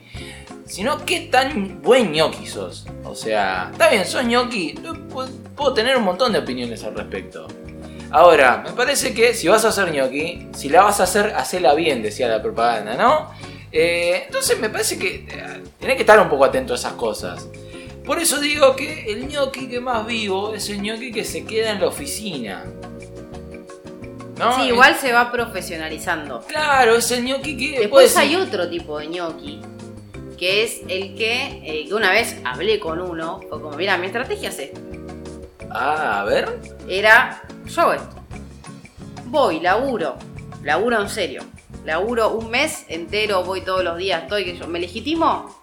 Listo, ya está. Cada vez que sí, voy, básico, voy bien vestido, voy de traje, lo que sea. Y ya como laburé un mes entero y me vieron a full, es como ya está, él, está trabajando, él labura. Sí, regla número uno. Che, ¿sabés que cuando llegó acá, este. Maurito, este, laburaba un montón. No sabés qué laburador que es Mauro. Y vos lo ves al Mauro y subió 20 kilos desde que empezó a laburar en la oficina, ¿me entendés? Y vos decís, "Mm, acá hay algo que está raro, acá algo va No, bueno, pero servir". Mauro hace otras tareas ahora. Claro, pasa que Mauro ahora Claro. se encarga de lo administrativo. Ya está, ese es el sueño del ñoqui. O sea, vos eh, tiene que ser tu objetivo, ser administrativo. Ya si de ahí pasaste a ser funcionario público, la cagaste. La cagaste. Ya cuando tenés un rasgo más alto, cagaste, porque tenés que laburar. O sea, por lo menos lo tenés que mostrar.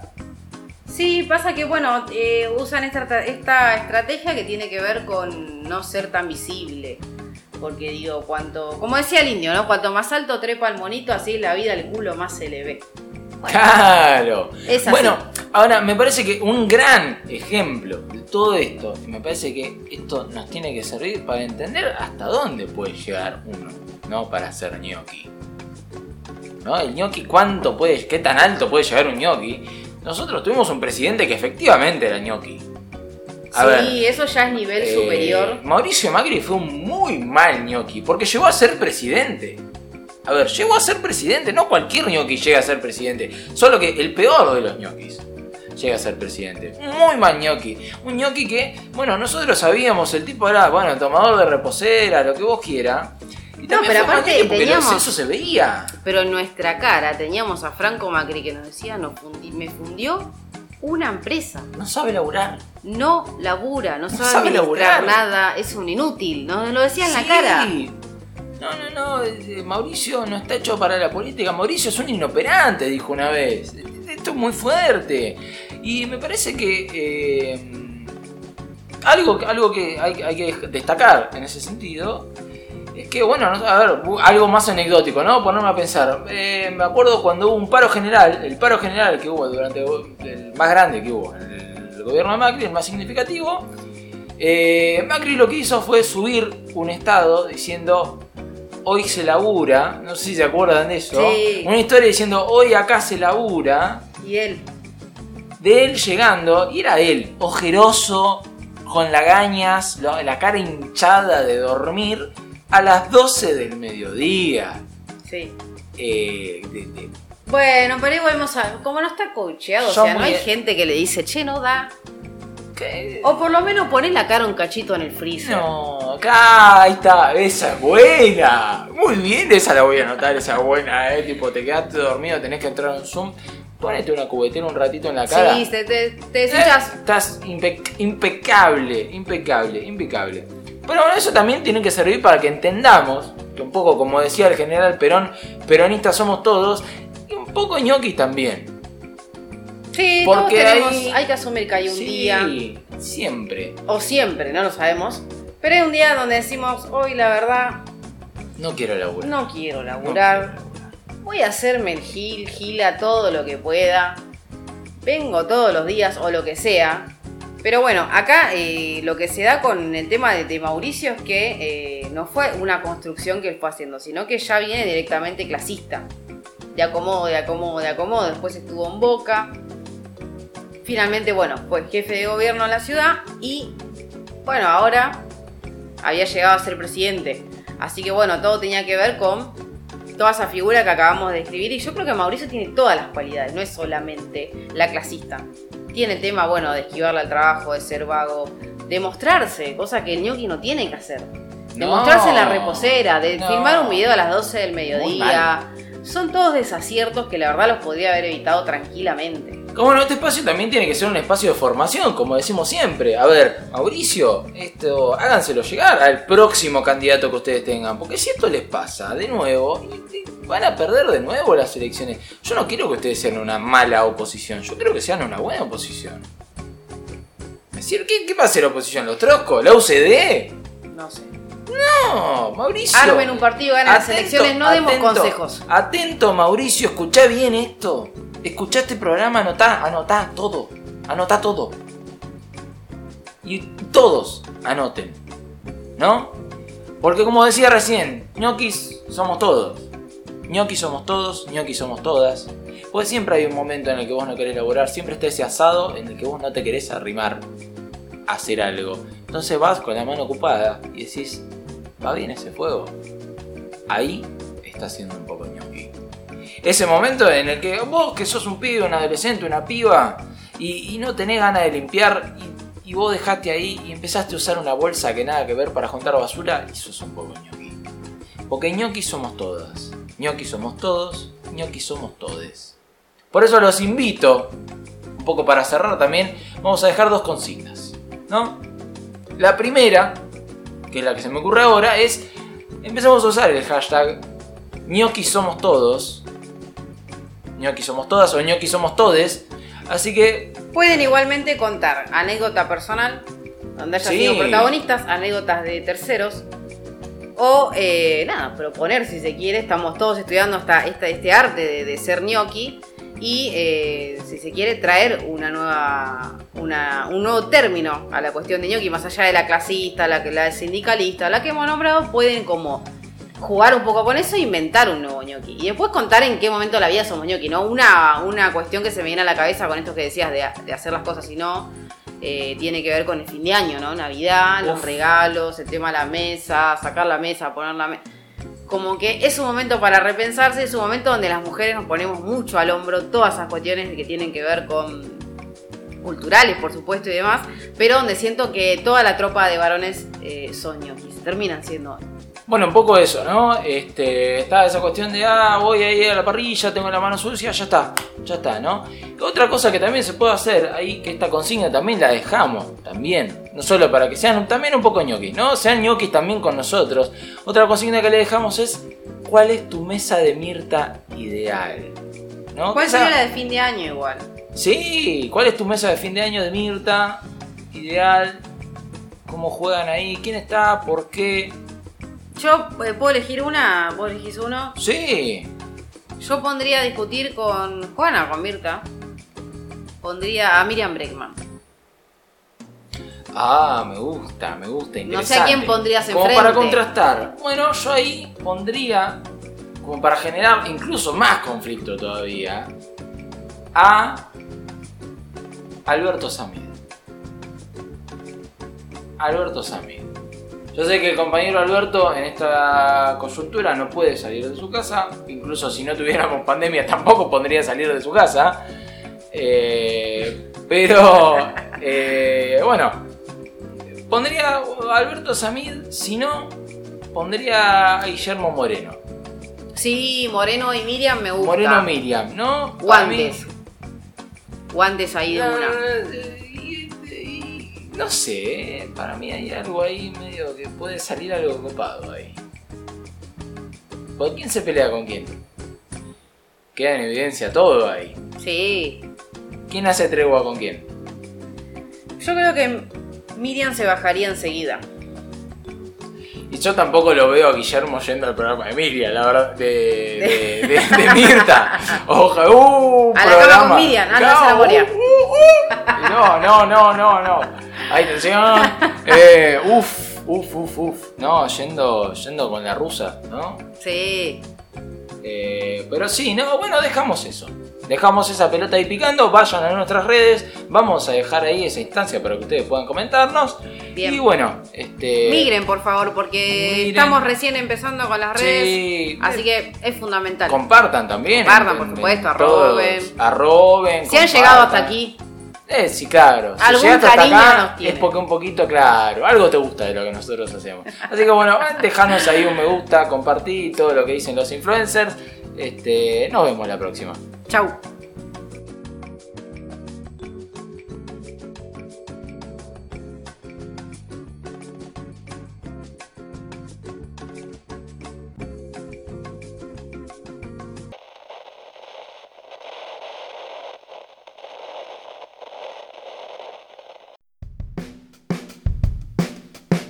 Hola, ¿cómo estás?